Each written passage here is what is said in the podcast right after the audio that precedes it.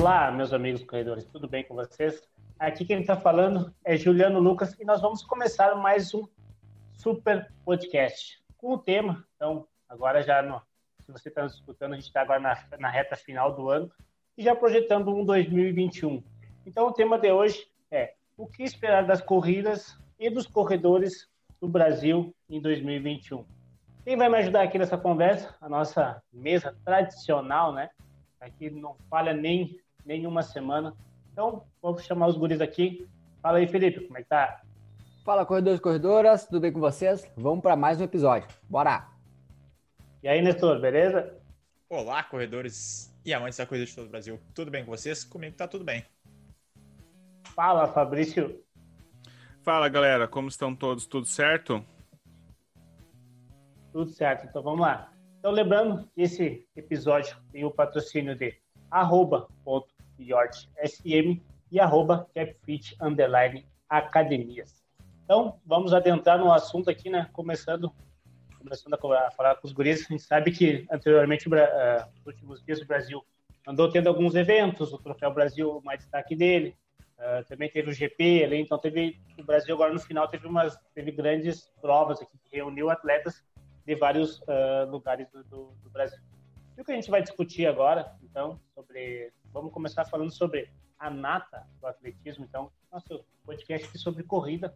A gente vai falar sobre a prova mais clássica que tem, então, do atletismo, pelo menos na minha opinião, eu considero, que é os 100 metros. Então, uh, é, que é aquela prova que, que todo mundo para para sentar mesmo, né? aquela prova rápida, todo mundo fica na expectativa do que ela vai acontecer a gente tem a grande, grandes provas, grandes eventos, uh, maratona que a gente, uh, maratona, uh, Olimpíadas que a gente vê, a gente sabe que, os, que o, uh, o pessoal da elite mesmo está rodando ali para os seus nove segundos.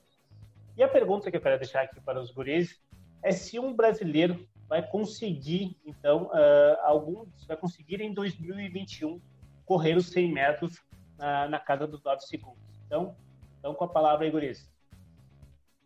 Eu acho Cara, que Nessa, vou deixar pra te puxar. Não, é, que tu é, é, que tu é o clássico. Tu é o clássico eu, eu que puxo sempre. Eu, eu até é. nem sei como é que conversa se não fala antes. não sei como Cara, é que começa uma conversa. É. Tá, na, minha, assim, ó, na minha opinião, a, o atletismo brasileiro ele, ele vem numa. Ele teve uma crescente, a gente teve a, a, algumas. alguns, acho que, problemas, na minha, no meu ver, de gestão uh, nesse meio tempo também, mas como um todo eu vejo como um cenário muito positivo uh, dentro, do, dentro do atletismo brasileiro. A gente tem algumas uh, algumas promessas, sim, acho que tem, tem alguns corredores que têm tem um potencial muito grande, mas a, a, a, eu não sei se a pandemia foi um, foi um problema direto assim que influenciou uh, na, na, principalmente nas, nas competições, sim, no aspecto psicológico também bastante, na função de alguns alguns corredores têm alguma dificuldade do local de treinar, né? Mas eu, eu, o que eu vejo, assim, como uh, um principal uh, motivador, foi que já tem gente correndo muito próximo dos, uh, dos 10 segundos ali, né? Então a gente tem corredores muito fortes e jovens, jovens. Isso é, é, um, é um fator, acho, bem importante para eles conquistarem isso a médio e longo prazo. Agora, se eu vou bater o martelo que isso vai acontecer em 2021, ele vai correr abaixo de, dos 10 segundos, vai correr na casa dos 9 segundos. Eu, eu sou um que não tenho tanta certeza assim. Eu acho que ainda tem um tem um oceano ainda pela frente para alguns atletas ali. É, essa questão de, da pandemia, eu acho que, voltando a falar nesse assunto, eu acho que ela prejudicou mais os atletas de médio para baixo nível. Então, quanto mais amador, eu acho que foi prejudicado mais, porque os atletas realmente, os que estão no topo, eles conseguem ter acesso a, a, por exemplo, a pista do clube, a um local mais privado, onde conseguiram fazer o treinamento. Então, para eles, eu acho que não influenciou tanto e pode que acabou descendo até um período onde eles tiveram uma base maior, conseguiram trabalhar com mais calma, sem muitas competições, porque a gente sabe que eles acabam tendo que competir muitas vezes por causa da receita, por causa de patrocínios e tudo mais, então às vezes tem isso também. Eu já confio na, no ser humano, né? Sempre falo isso aqui. Então acho que ano que vem é um, é um bom ano para se acontecer essa quebra dos 10 segundos aqui por atletas brasileiros. A gente teve atleta correndo 10 e 11 já no Troféu Brasil, 10 12, 10 13. Então, tem alguns atletas aí que vêm se destacando bastante. E pode ser que ano que vem, se tudo acontecer de forma normal, tendo competições para estimular esses atletas, acontece de sair esse, esse tão sonhado sub-10. Então, uh, o, que eu, o que eu tava. Eu até vou pedir pro, pro Nestor para ele falar o nome do cara. É Paulo, como é que é o nome do cara? Ganhou o Troféu Brasil? Paulo André. Ganha, Paulo André Camilo de Oliveira é o nome de, de quem então, ganhou uh, o Troféu Brasil. Eu, eu, também gosto de destacar bastante que o, o, o, atletismo e a corrida agora vem crescendo bastante nessa, nessa corrida mais rápida, que a gente gosta de chamar. Uh, o revezamento do, do Brasil uh, conseguiu ir muito bem no Mundial, né? A gente conseguiu uh, coisas muito boas. E, e vem vindo uma geração bem bacana aí que vai, que na minha opinião, acho que 2021 vai sair.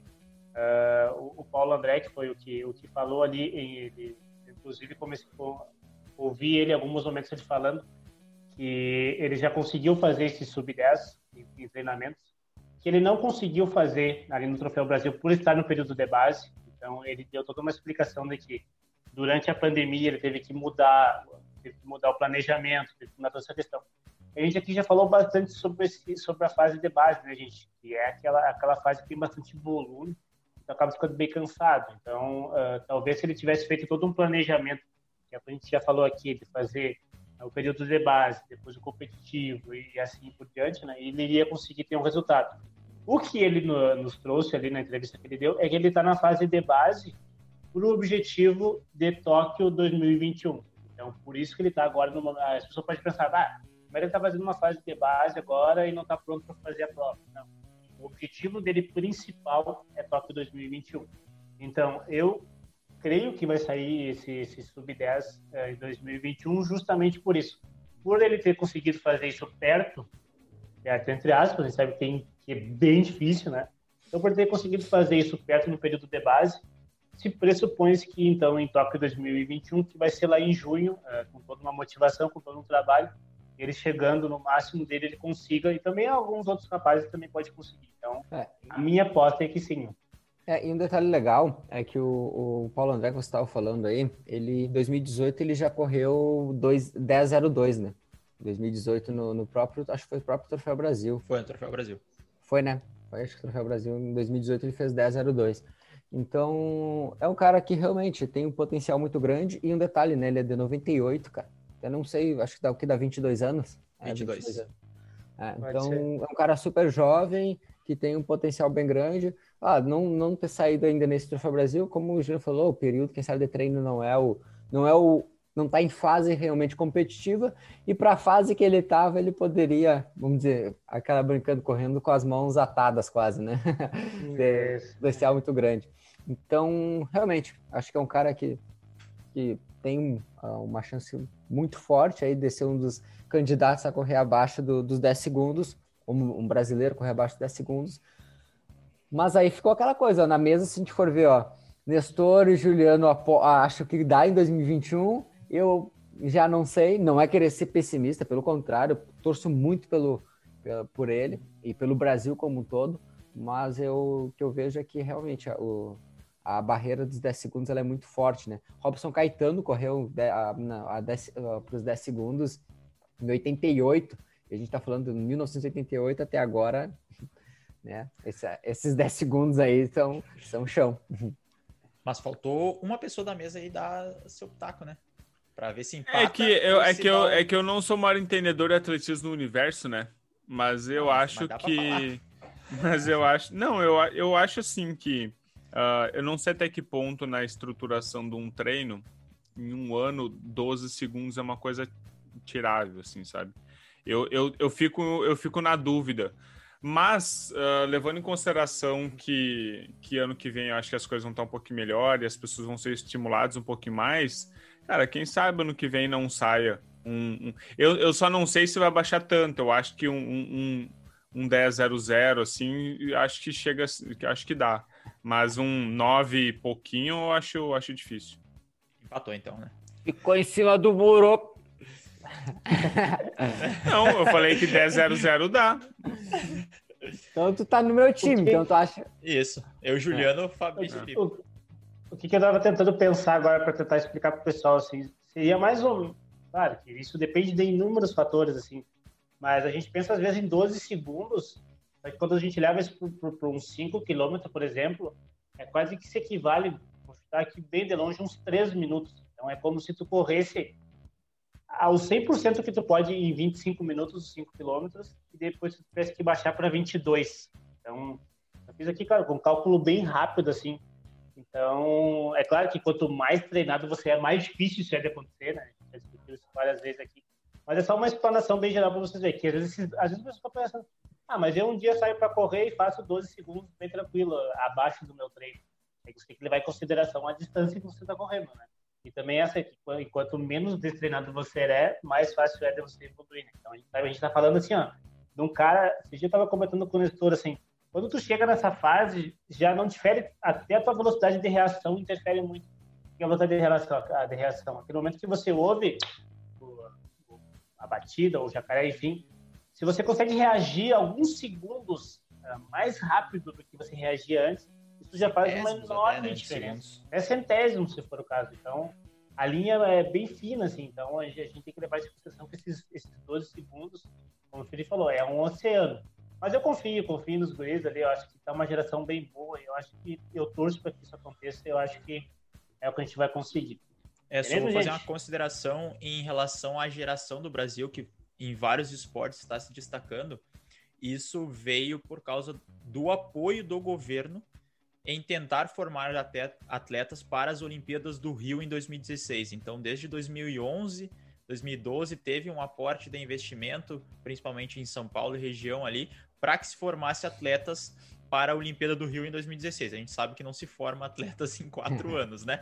Então Mas... agora está colhendo os frutos de lá daquele investimento que, inclusive, o governo já parou de investir. Então provavelmente vai ter essa safra que está melhor e depois vai cair novamente o atletismo do Brasil por conta disso, que não tem incentivo em relação a competições, a fomentar o esporte. Então, só para fazer uma contextualização de forma geral.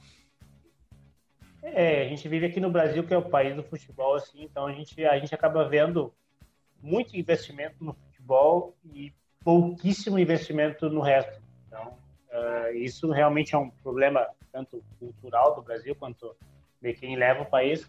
Mas isso é uma outra discussão, gente. Vamos agora então para a nossa segunda questão aqui. Então, a gente agora vai, vamos mudar totalmente o rumo da conversa, mas dentro da corrida. Que agora eu vou perguntar para pro, os guris, então, o que, que eles acham sobre os 42 ali? Vocês acham que a gente vai ter, na... vamos pegar a Tóquio 2021 ali, que ao que tudo indica vai sair. Vocês acham que vai ter uh, atletas brasileiros ali no primeiro pelotão ali, que é aquele pelotão que quer fazer para duas horas, faz a ritmo 2,55, uh, 3, 3,05, que é para fazer ali em torno das duas horas, uh, duas horas e cinco. O que, que vocês acham? Acho que o Brasil uh, ele tem representantes para isso? Como é que está essa situação? Como é que vocês estão vendo toda essa questão para 2021? Cara, uh, nesse ponto, os guris já estavam esperando eu começar, né? Normal. uh, nesse ponto, uh, eu vejo, eu vejo o seguinte, nos 42 quilômetros, cara, a gente tá, acho que aí é realmente, um, o oceano ele fica um, um pouco maior, porque que a gente não tem atualmente nenhum atleta profissional que esteja correndo a, a esse nível que a gente hoje se encontra. Por exemplo, a gente teve uh, foi na Espanha, foi como é que é o nome dessa Sevilha? Valência. Valência, Valência. Valência uh, em Valência a gente teve cinco corredores correndo na casa do, de duas, abaixo de duas horas e, e cinco Quatro. ali. É, duas horas. É, tá. É, duas horas sim. e quatro é abaixo é que, horas é, cinco, tá? É, mas é, os quatro, é que aquele dia os quatro primeiros foram abaixo do 04, né? Que foi a primeira Isso, marca, é, exato. Uhum. Então, assim, a gente tem um, a, o nível do, das maratonas, elas aumentou muito. Aumentou muito. Porque até então a gente não tinha tantos corredores correndo nesse nível, correndo nesse nível aí. Cara, para buscar esse pelotão é realmente é, é, bastante show. E aí, assim, o que a gente tem, por exemplo, um atleta recente que foi buscar a maratona, que era, foi um, uh, acho que muitos devem conhecer, que é o Ederson Vilela. Uh, ele fez, por exemplo, lá no UPAN ano passado, ele foi campeão nos 10 mil, onde ele fez 28 e 27, se não me engano, nos, nos 10 mil. foi um grande tempo, uh, campeão do, do, do, PAN, do PAN. Já uh, na maratona, se não me engano, ele ficou na casa de 2 horas e 13, ele fez. Acho que foi próximo, ou próximo desse 2 horas e 13 e 40 segundos, alguma coisa. Ah, 2 horas e 13. É, é, eu, a memória às vezes não ajuda tanto, mas a gente vai, né? uh, e aí, assim, então a gente tem esse, esses tempos aí, se a gente for olhar 2 horas e 13 Ederson Vilela, que foi um, é, um, é um grande corredor, é treinado pelo Cláudio Castilho, né? Que é um ótimo treinador uh, do, do, nosso atletismo brasileiro. E que fez a primeira maratona, fez para 2 horas e 13. A gente está vendo um primeiro pelotão lá correndo para 2 horas e 4.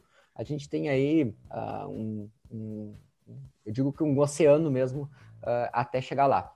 Mas, cara, eu tenho bastante esperança. Eu tenho, por exemplo, o último brasileiro que eu vi fazendo sucesso na, na, nas longas distâncias maratonas foi o Marilson e, junta, e juntamente o Vanderlei, que acho que são dois uh, corredores que a gente tem, acho, tanto orgulho aí na, nas corridas de fundo. Mas eu tenho bastante esperança no Vilela, cara. Acho que o Vilela é um cara que tem um grande potencial. Aquele, uh, aqueles 10 mil dele no PAN foram, foi, cara, ele, ele andou muito bem naqueles 10 mil. Já depois da maratona, agora ele veio da 2 horas e 13, veio correr o Troféu Brasil e quebrou, né? Mas, cara, o cara saiu de uma maratona e fazer os é. 10 mil aqui em acho menos de duas semanas. Eu vi alguma, algumas pessoas criticando ele, eu disse, para mim, no meu ver, cara, ele veio para cumprir tabela, não conseguiu sustentar o ritmo forte. É um cara que tinha perdido bastante velocidade em função de uma preparação para para longa distância, né? Que é uma uhum. prova totalmente diferente do 10 mil para 42. É isso aí, a gente vê várias questões, né? Que muitas vezes, como eu falei, o atleta ele precisa fazer as provas por questão de, de patrocínio. Eu não sei também como é, que, como é que foi a escolha dele, ou se foi uma escolha pessoal, como um teste, alguma coisa assim, mas acaba tendo que aqui no Brasil tem que fazer várias provas diferentes, ou muitas vezes não consegue ter a preparação adequada, porque não tem. Eu e o Juliano estava conversando também em relação a isso, que é difícil eu não sei se ele é só atleta ou ele tem mais alguma outra função, porque é difícil quando tem que equilibrar várias coisas. E eu acho que o pessoal lá fora tá num nível muito forte, assim. É. Tá bem difícil de, de competir. Eu acho que não, a gente não chega pro primeiro pelotão, não. É, é o, que, o que a gente o que a gente pode falar é a seguinte maneira. O, o Vilela, que é quem eu vou destacar agora, o Felipe destacou, também é, uma, é um cara assim que eu vejo um dos mais próximos a conseguir isso, assim. Uh, inclusive, eu até escutei ele falando pós, pós a, a maratona de Valência, ali, e ele ele estava falando que ele conseguiu manter conseguiu manter como pelotão, não o pelotão principal da frente, mas um segundo pelotão, então, que iria, que iria acabar a maratona ali perto da, das duas horas e oito, duas horas e sete. Então, ele disse que ele conseguiu manter junto com esse pelotão ali até o quilômetro, quando ele chegou no 30, assim, ele come... que é no, a gente fala, eu já falei isso aqui várias vezes, que a maratona depois dos 30 é uma outra prova, então é algo bem diferente. Ele disse que quando chegou nos 30, ele começou a sofrer para segurar esse pelotão e conseguiu ir mantendo até o 35. E aí, realmente, quando ele chegou no 35, ele foi uh, perdendo segundos ali, foi ficando segundos, segundos para trás. Esses segundos foram se somando, se somando, se somando. E ele que queria acabar ali na. Que, ele conseguiu o índice para Tóquio para 2021, ele tinha que fazer em 2 horas e 10. Então, ele já estava correndo para fechar em 2 horas e 8. Então, ele disse que no quilômetro 35, faltava mais 7, ele foi perdendo, perdendo segundos preciosos. Quando ele chegou, então, daí ele pensava que iria chegar para 2 horas e 10, só que acabou chegando em 2 horas e 13. Então, é só um raciocínio aqui bem breve para você ver quanto que é difícil conseguir manter com o pelotão ali. E quanto que é difícil também conforme o pelotão vai saindo. Porque o, a gente sabe que nas maratonas tem os coelhos ali, né? Que eles ajudam bastante os competidores a manter o ritmo. Então, quando tu escapa do pelotão, assim, fica realmente bem difícil tu correr, assim. Ah, a gente tá falando aqui de atletas, né? Então, uh, porque quando tu tá com o pelotão, tu se motiva a seguir, né? Às vezes tu tá cansado, mas ainda segura, segura, porque o pessoal tá segurando ali. É mais ou menos parecido quando você vai correr com seu amigo e quando você vai sozinho.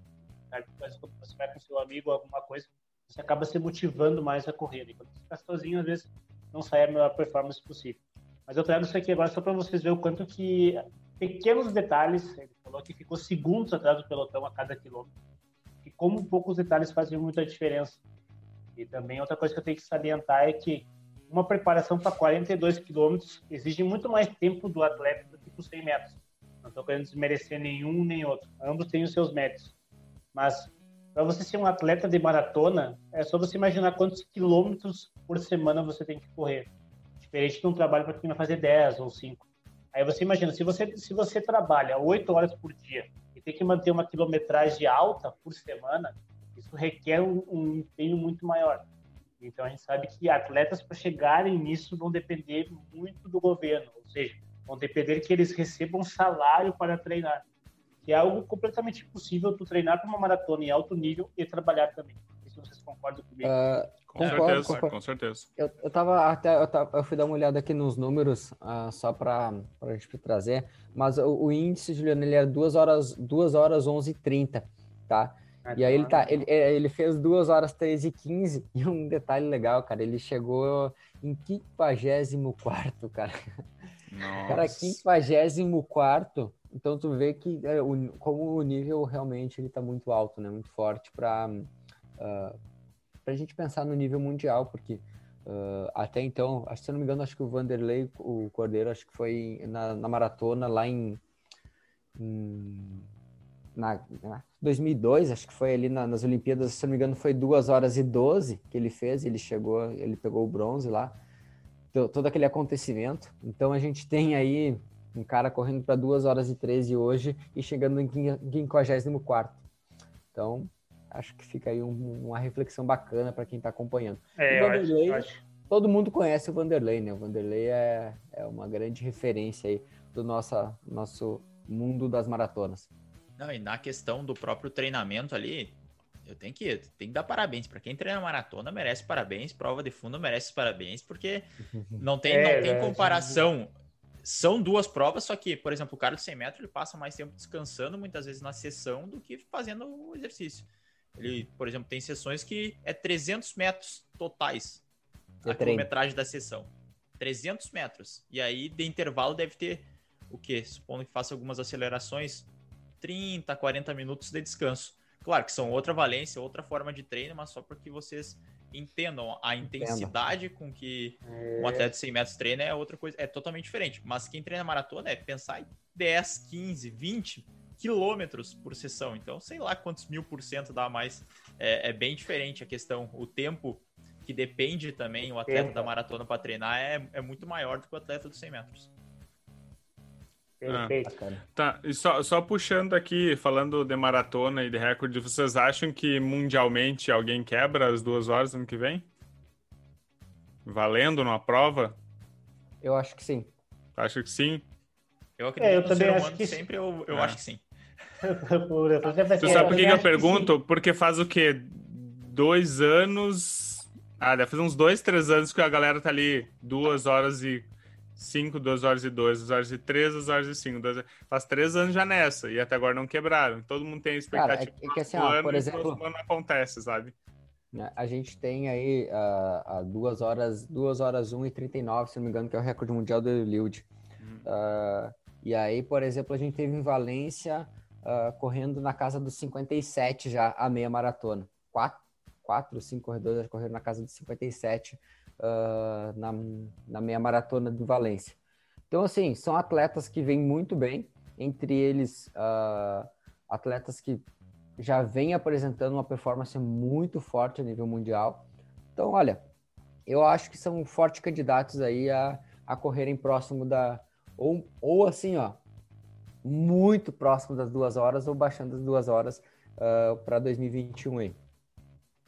É, eu tenho, eu tenho a minha, aposta que sim, e por, por, um grande motivo, assim, eu acho que agora, nesse, nesse 2020, como teve menos provas do que anteriormente, eu acho que os atletas conseguiram fazer uma base bem feita. Então, se eles conseguirem fazer uma base bem feita, significa que eles vão evoluir. Então, só precisa que esse treinamento seja adequado, eles conseguirem ir para a fase competitiva e fazer a prova. Então, eu acho que, da, do mesmo jeito que eu falei ali do 100, do, dos 100 metros, eu acho que os 42, embaixo, abaixo de duas horas, vai entrar nisso aí. E como a base está sendo bem feita agora, uh, o competitivo bem feito, eles vão conseguir chegar assim na, abaixo das duas horas. Claro, tudo depende, né, gente? Depende do dia, depende se está chovendo, depende do vento, depende do que o cara comeu antes, depende de como, depende de inúmeros fatores que a gente vai listar aqui. Mas eu creio que tudo bem encaixadinho, tudo ajeitado, um ser humano sim é capaz de fazer abaixo de duas horas. É. Certo, então, gente. Vamos para o nosso Aí, último bom. tópico aqui, galera. Então, agora uma pergunta mais geral. Então, o que, que vocês esperam das provas em 2021? Se elas vão acontecer, se vai ser presencial, como vai ser, se vai ser parecido com 2020. Então, tá com vocês aí a, a pergunta. Cara, na verdade, o... Ah, já, já tem algumas resoluções mostrando sobre o quanto ela. quais os cuidados devem ser necessários para que elas aconteçam, né? Ah, desde o uso de máscara no momento da largada, correr com a máscara durante a prova, uso de álcool gel, limite de participantes, distanciamento entre as pessoas, enfim, diversos protocolos, e acho que a gente já falou sobre eles aqui no podcast, no episódio, uh, que são considerados fundamentais para que ocorra uma prova, tá? Só que aí tem um, tem um grande problema. Uh, o número de casos vem, em alguns, algumas regiões elas vêm crescendo, e aí a gente já teve prova em 2020, por exemplo, em Bonito, teve a meia maratona de Bonito lá. Uh, algumas pessoas, eu vi, na, na, verdade, as pessoas que eu vi falando só falaram bem da prova, da questão da organização, dos cuidados, enfim. Não vi ninguém falando mal da, do evento. E se seguiram as regras, enfim, não sei, realmente não sei, não estava lá. Teve uma aluna que participou, ela gostou muito, comentou, falou muito bem do de como um todo, assim, da organização. Uh, mas assim, no meu ver, nessa questão das provas para 2021, realmente vai, de, vai demandar muito de como vai se comportar a nível mundial, né? Porque lá fora, uh, lá fora, quando a gente diz fora do país, teve já algumas provas, né? A gente já teve também algumas provas que seguiram esses cuidados, e ao mesmo tempo teve outras provas que foram canceladas para a população geral, para o corredor amador, porque uh, os uh, setores responsáveis pela saúde em determinados países não liberaram em função da, da dificuldade de leitos. Aí a gente tem outros fatores aí que aumentam ou não essa probabilidade de sim ou não acontecer. Aqui no Rio Grande do Sul a gente tem essa classificação por bandeiras, eu não sei se são todos os estados e países que tem essa classificação por bandeira, mas aqui uma das coisas que sempre limita muito é sim, dependendo da bandeira, realmente as provas vão ser canceladas. E aí o que eu vejo é isso. Cara, a gente acha que vai entrar um 2020, por mais entrando a vacina, a gente vai ter, uh, vamos dizer, um alívio até certo ponto, mas os cuidados vão ter que ser redobrados, porque nem todo mundo vai ser vacinado, né? A gente está falando aí, nem metade da população uh, total do Brasil vai ser vacinado nesse primeiro momento. Então, o que eu vejo é que vai depender muito dessa, do comportamento das pessoas nesses uh, nesses locais e como vai ser o comportamento da bandeira como um todo para que elas ocorram aqui, principalmente a nível do Rio Grande do Sul. É, então, o... minha aposta, minha aposta é que vai ser muito parecido a 2020. É, o que vai ter que, eu acho que vai influenciar bastante vai ser a questão da organização dos, dos eventos. Porque, querendo ou não, por exemplo, se acontecia uma má organização, no, nos outros anos, onde a gente não estava vendo isso, ah, a prova ficava mal falada, pessoal ia comentar que foi mal organizada, mas não tinha grandes problemas. Uhum. Agora, se tiver uma má organização, é a saúde das pessoas que está em risco. Então, eu acho que algum, algumas provas vão sair mesmo assim, o pessoal vai tentar tomar todos os protocolos, mas eu acho que às vezes o pessoal que não tem muito recurso de dinheiro ou não não vai assim, vai optar por não fazer a prova justamente para não ter isso. Acho que talvez as provas mais caras, digamos assim, pessoal com mais recurso, ela vai sair, ela vai sair. Vão sair. É, é, é, é, eu tocar bem nesse assunto mesmo, assim, porque a gente não tem muita certeza de, de muita coisa para o ano que vem, principalmente para essas vacinas. Né? Ao que tudo indica, a gente não vai ter um cenário muito, muito diferente no primeiro semestre, tá? até porque eu não sei como é que vai ficar essa questão. Provavelmente, quem sabe, as provas vão exigir um, uma, algum certificado de vacinação, né? Como, como se tem para algumas regiões do país, ah, tem que tomar febre amarela, porque senão não pode viajar, algumas coisas assim. Então, quem sabe, para fazer as provas num determinado momento é necessário já ter tomado a vacina.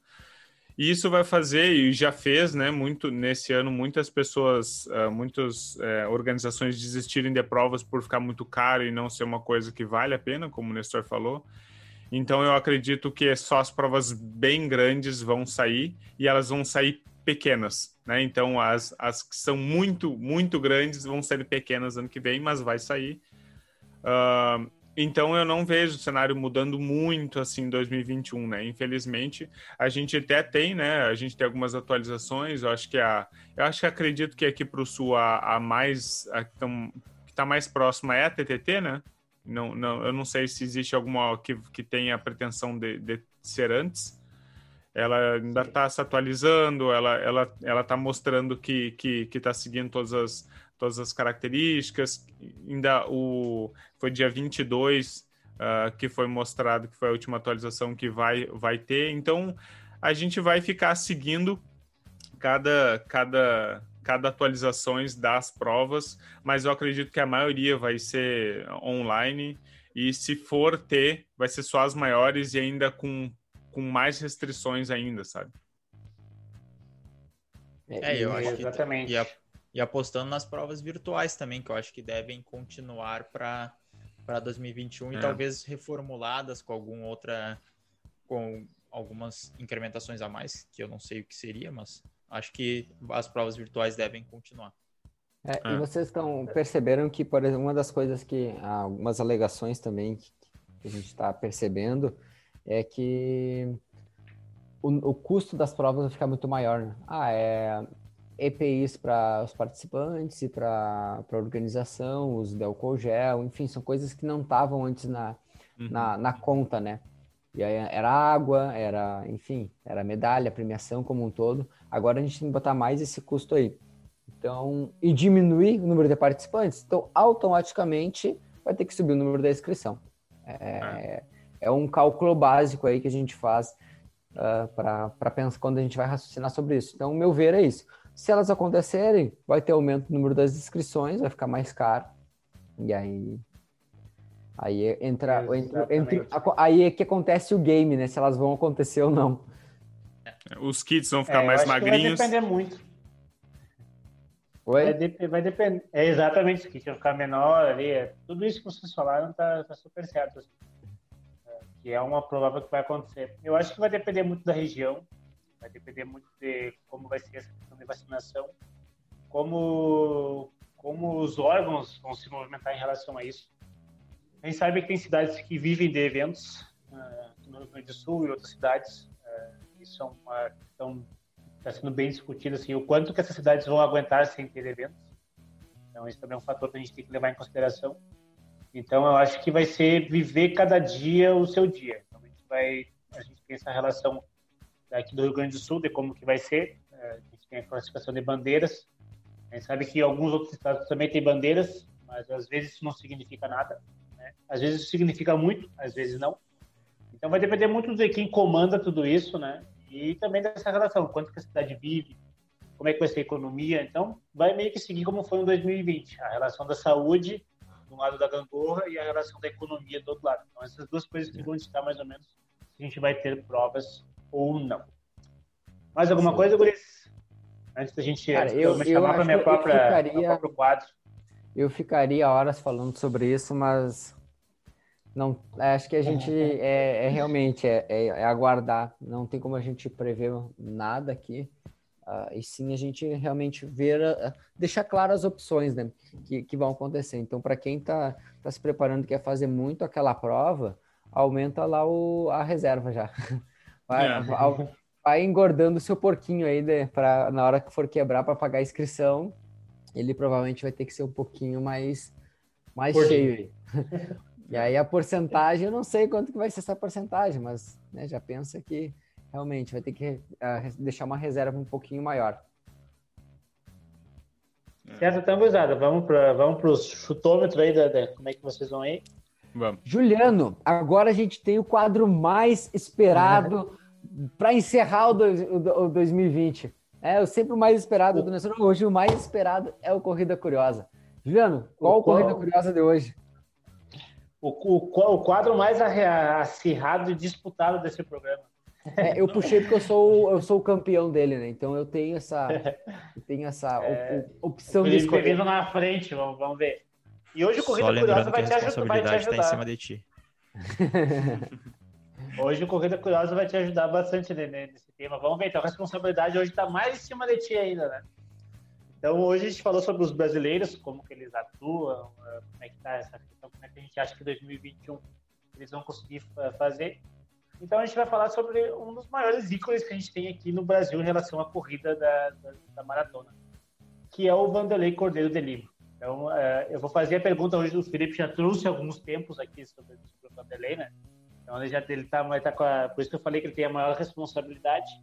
Mas a pergunta é: em quanto tempo Vanderlei Cordeiro de Lima é, conseguiu bater o recorde? O Felipe falou recorde de uma outra cidade. Então, eu vou querer saber o recorde que o Vanderlei conseguiu dentro do Brasil. Então, no caso, na Maratona Internacional de São Paulo. Então é o recorde de um brasileiro numa prova no Brasil. E no caso foi o Vanderlei Cordeiro de Lima. Então, tá com vocês aí, quem é que vai abrir? Ah, isso Felipe, sim né? é um chute. Isso Felipe, né? sim né? é um chute. Abre. Quanto que um brasileiro, que foi o Vanderlei, uhum. conseguiu fazer o recorde dentro de uma prova no Brasil.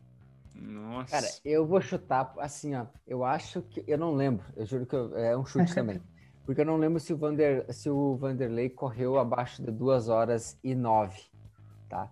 Eu, não, eu juro que eu não lembro, não lembro da cabeça uh, os tempos dele. Mas eu vou, eu vou colocar aqui 2 duas, horas e 9, 9 e 20. 2 horas, 9 minutos e 20 segundos. Eu não faço ideia se o Felipe já foi no chute, quem sabe, né? É, tem todos os tempos anotado o Vanderlei na parede do quarto. Que dirá eu? Tem uma foto do eu... Vanderlei ali, ele não mostra, mas tem uma é. foto do Vanderlei ali.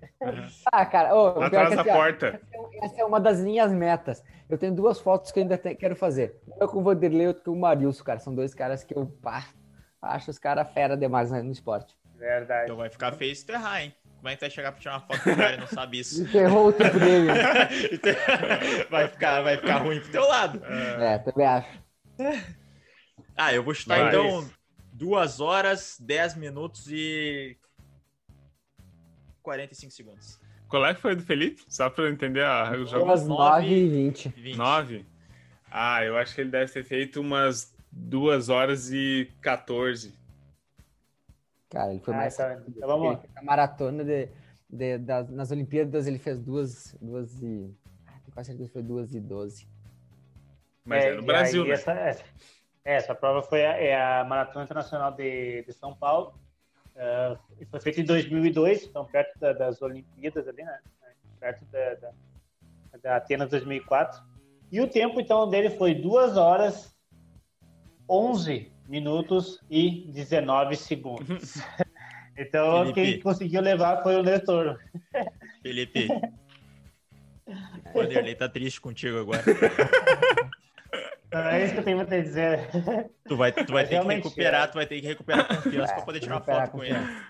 É. Mas realmente isso é, é que é, o Vanderlei veio bastante nesses nesse tempos que vocês foram falando ali no decorrer dos, dos anos, né? Então essa, essa a maratona de é, de São Paulo ela é um pouco mais, como é que eu dizer assim, um pouco mais pesada em relação a, a, esse, a esse tempo que o Felipe falou de, que o Vanderlei já correu na casa dos 2 e dos 2 e 10, ali 2 e 9, eu acho, tenho certeza.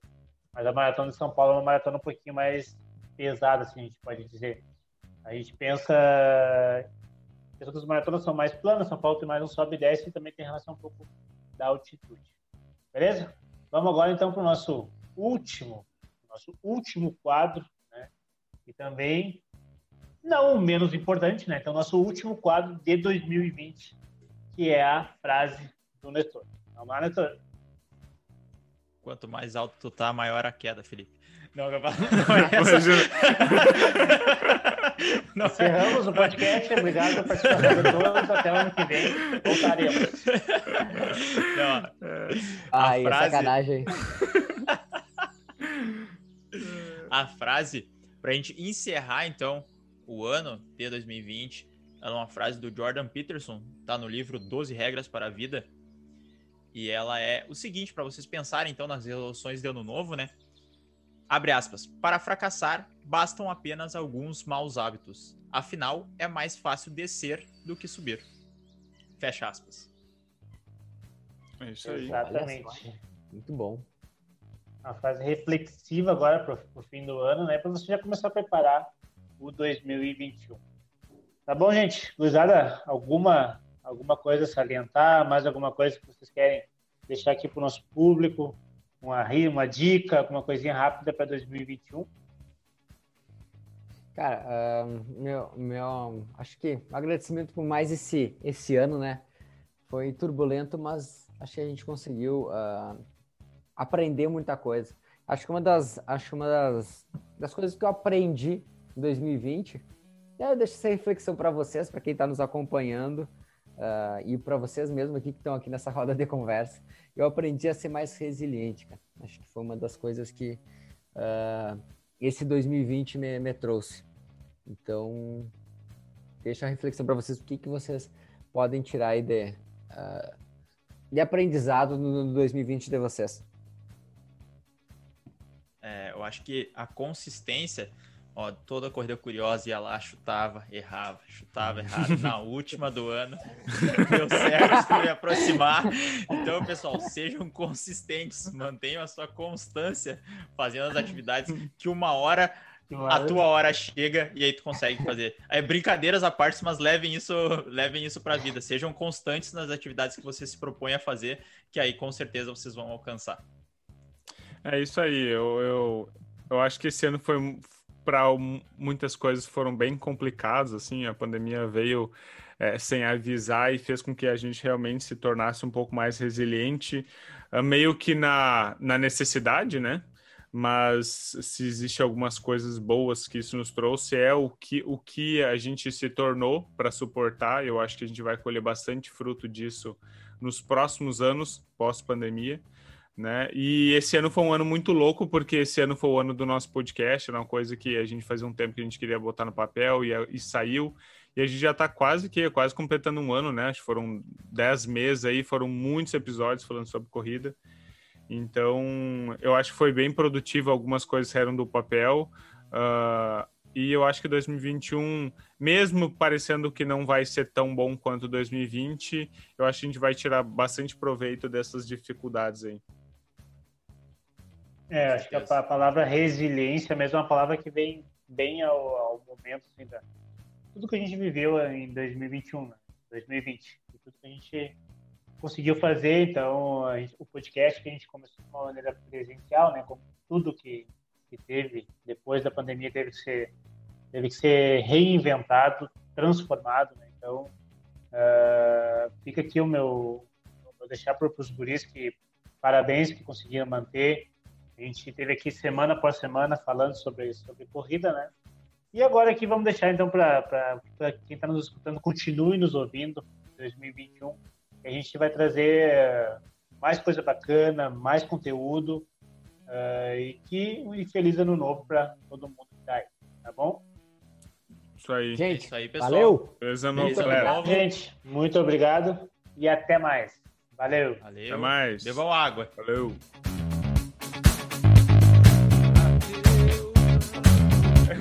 哈哈哈哈哈。